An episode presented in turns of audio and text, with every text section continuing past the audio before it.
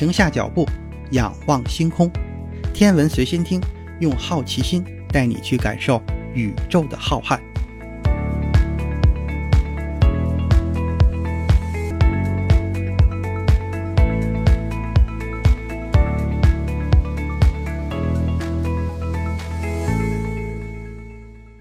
心如宇宙大，世界全装下。本节目由喜马拉雅独家播出。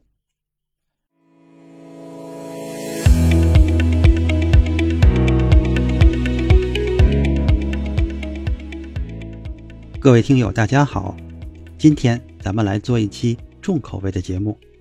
宇航员在空间站中能不能随意的放屁？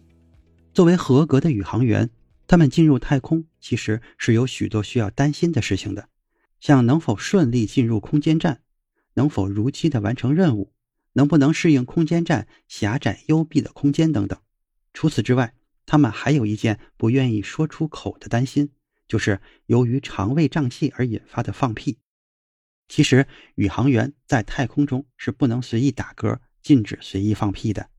这些在地球上的小事儿，到了空间站就成为危害生命的大事儿。其实，人作为一种动物，吃进去食物之后，食物在体内经过消化之后，会产生一些气体。这些气体随着肠道的蠕动，会慢慢的排出体外，这就形成了非常令人尴尬的屁。在地球上放完屁，虽然会有难闻的气味，可是慢慢的屁就会消失的无影无踪，大家也就不把放屁当成一回事儿。可是如果在太空中放屁，稍不注意，可能就会形成非常严重的后果。咱们先来看一个真实的例子，在日本曾经发生了这样一件离奇的事情，就是一位病人正在做手术的时候，突然间手术室里燃起了熊熊大火。医生的衣服和病人身上盖着的被单都着火了，最终病人被严重烧伤，两位医生在那一场大火中丧生。手术室里其实并没有易燃的物品，但是做手术的时候却是要用到激光的。火灾就是因为在医生使用激光的那一瞬间，病人正好放了一个屁，屁被激光点燃，手术用的外科覆盖巾和其他附件着火而引起了火灾。这样的事情确实让我们匪夷所思，可是它确确实实就是发生了。也有人曾经做过这样一个实验，在一个人的屁股后面点燃打火机，这个人放了一个屁，就可以看到打火机的火势瞬间就变大了。由此可见，放屁绝非是小事儿，它可能引起大火，甚至引发爆炸。我们知道，空气中的主要成分是氮气，大约占了百分之七十八。氧气大约占了百分之二十一，其他气体大约占了百分之一。这样的气体结构使得空气虽然有助燃的作用，但是不会被轻易的点燃。然而，屁中的成分是氮气，大约占了百分之五十九，氢气占了百分之二十一，二氧化碳约占百分之九，甲烷约占了百分之七，氧气约占百分之三，其他气体大约占了百分之一。在这些气体成分当中，氢气。甲烷都是可燃性气体，在与氧气相加，大约就占了屁成分的百分之三十一。这样的气体组成结构并不是固定的，人体释放出来的屁的成分和比例会不断的变化。这主要是根据吃进去食物的不同，产生了不同的气体。比如说，吃薯类会产生更多的二氧化碳，吃肉类会产生硫化氢、吲哚和臭屁素等等。而如果吃进更多的纤维类的食物，屁里边会含有更多的甲烷。在某种特殊的情况下，甲烷的比例可能会高达百分之四十七。当甲烷、氢气、氧气、硫化氢的比例升高的时候，这种屁就很可能被点燃。当屁中的可燃气体达到一定程度的时候，只要给它一点火，就可能引发爆炸。这个浓度的范围大约是氢气在百分之四到百分之七十五点六之间。甲烷在百分之五到百分之十五之间，硫化氢在百分之四点三到百分之四十六之间。只要在这种合适的范围之内，这些气体遇到火源，它们就可能产生燃烧爆炸。那么问题就来了：为什么在地球上放屁不会爆炸，而在空间站里放屁就可能导致爆炸呢？在地球上的环境中，可燃气体在大的空间里要想达到百分之十几的浓度是很难的。那为什么下水道和厕所里的气体就容易产生爆炸呢？这是因为厕所和下水道的空间比较狭窄，而且封闭，可燃气体在这样狭小封闭的空间里，浓度很容易升高。